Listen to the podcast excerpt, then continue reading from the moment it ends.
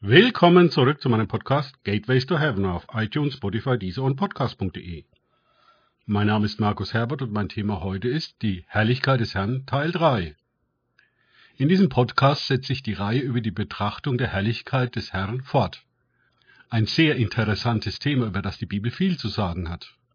Wie ich im Teil 2 schon ausgeführt habe, verkörperte die Feuer- und die Wolkensäule die Herrlichkeit des Herrn. Ich betrachte dies jetzt näher.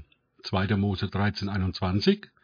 Der Herr aber zog vor ihnen her, bei Tag in einer Wolkensäule, um sie auf dem Weg zu führen, und bei Nacht in einer Feuersäule, um ihnen zu leuchten, damit sie Tag und Nacht wandern könnten.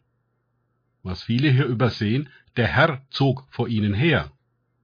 Das bedeutet, Gott und damit seine Herrlichkeit waren in dieser Feuerwolkensäule.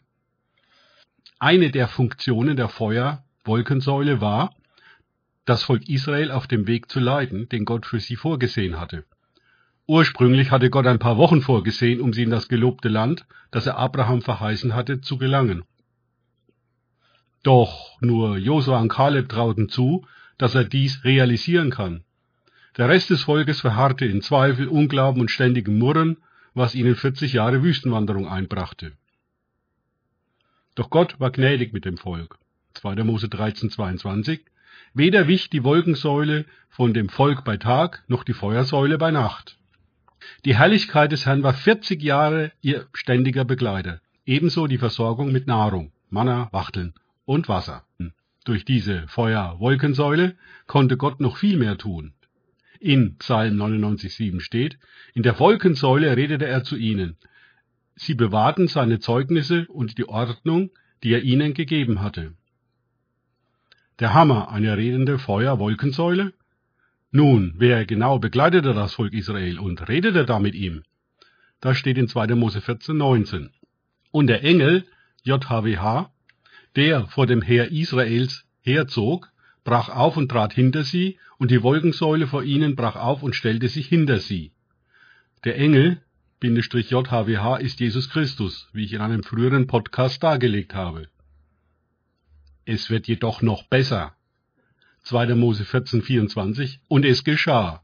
In der Zeit der Morgenwache, da schaute der Herr in der Feuer- und Wolkensäule auf das Heer der Ägypter herab und brachte das Heer der Ägypter in Verwirrung.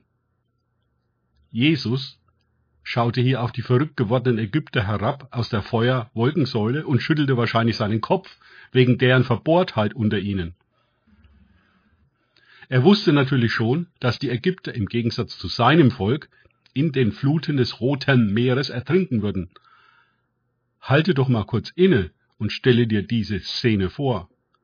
Im Morgengrauen hatte sich die Feuersäule in eine Wolkensäule verwandelt. So um die Frühstückszeit schaut der Herr der Heerschar mal kurz aus der Wolke auf dich herab. Die einsetzende Verwirrung des Heeres der Ägypter wundert mich da keinesfalls. Doch statt dieser letzten eindringlichen Warnung an das Heer der Ägypter, sie zu beachten, verhärtete der Pharao sein Herz weiter und führte alle in den sicheren Untergang. Ihre eigenen Götter, die Götter von Ägypten, waren mit den zehn Plagen schon vernichtend geschlagen worden. Deren Repräsentanten, die Priester und Magier, mussten nach der dritten Plage kapitulieren.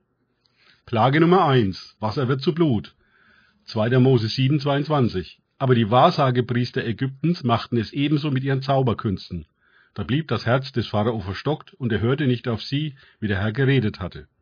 Plage Nummer zwei. Frösche überall. Ja, nicht Kermit. 2. Mose 8,3. Aber die Wahrsagepriester machten es ebenso mit ihren Zauberkünsten und ließen die Frösche über das Land Ägypten heraufkommen. Plage Nummer drei. Mücken ohne Ende. 2. Mose 8, 14 bis 15.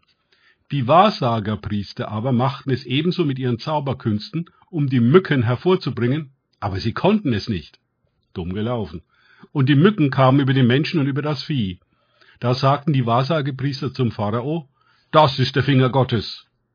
Aber das Herz des Pharao blieb verstockt, und er hörte nicht auf sie, wie der Herr geredet hatte. Bei der dritten Plage hatten die Wahrsagepriester kapituliert und sprachen jetzt sogar vom Finger Gottes sieh an, sieh an. Wenn ihre ägyptischen Götter nicht mehr weiter wussten, dann muss es wohl einen noch mächtigeren Gott geben? Die Reaktion von Gott darauf ist äußerst interessant. Steht in 2. Mose 8, 18 bis 20a. Ich werde aber an jenem Tag das Land Goshen, in dem sich mein Volk aufhält, besonders behandeln, dass dort keine Stechfliegen sein werden. Das wäre dann die vierte Plage. Damit du erkennst, dass ich der Herr mitten im Land bin, und ich werde einen Unterschied setzen zwischen meinem Volk und deinem Volk. Morgen wird dieses Zeichen geschehen. Und der Herr machte es so. Mir gefällt es, und der Herr machte es so. Was er prophetisch sagt, tut er auch.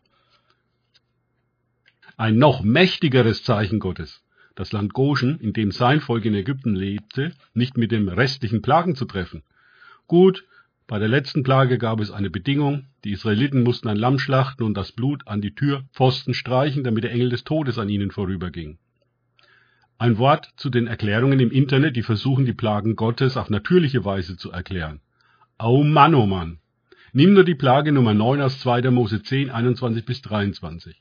Da sprach der Herr zu Mose, Strecke deine Land gegen den Himmel aus. Dann wird eine solche Finsternis über das Land Ägypten kommen, dass man die Finsternis greifen kann. Und Mose streckte seine Hand gegen den Himmel aus. Da entstand im ganzen Land Ägypten eine dichte Finsternis drei Tage lang. Man konnte einander nicht sehen, und niemand stand von seinem Platz auf drei Tage lang. Aber alle Söhne Israel hatten Licht in ihren Wohnsitzen. Eine Finsternis, die du greifen kannst, das muss sehr finster gewesen sein. Zudem dauerte sie drei Tage an. Eine totale Sonnenfinsternis dauert im Schnitt sieben Minuten. Selbst dann ist noch Rechtslicht vorhanden. Und nochmal, auch hier blieb das Land Goshen ausgespart. Und damit nicht genug. 2. Mose 11, 2 bis 3. Rede doch zu den Ohren des Volkes. Jeder soll sich von seinem Nachbarn und, und jede von ihrer Nachbarin silberne Schmuckstücke und goldene Schmuckstücke erbitten.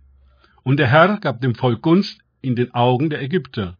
Der Mann Mose war sogar sehr angesehen im Land Ägypten, in den Augen der Hofbeamten des Pharaos und in den Augen des Volkes. Statt als Sklaven aus Ägypten zu fliehen, ließ Gott sein Volk Israel mit einer großen Beute aus Ägypten ziehen. Statt Sklaverei schenkte Gott ihnen die Freiheit. Statt Armut bekamen sie jede Menge Geschenke für den Exodus. 2. Mose 12, 35, 36. Und die Söhne Israel hatten nach dem Wort des Mose getan und sich von den Ägyptern silberne Schmuckstücke und goldene Schmuckstücke und Kleider erbeten.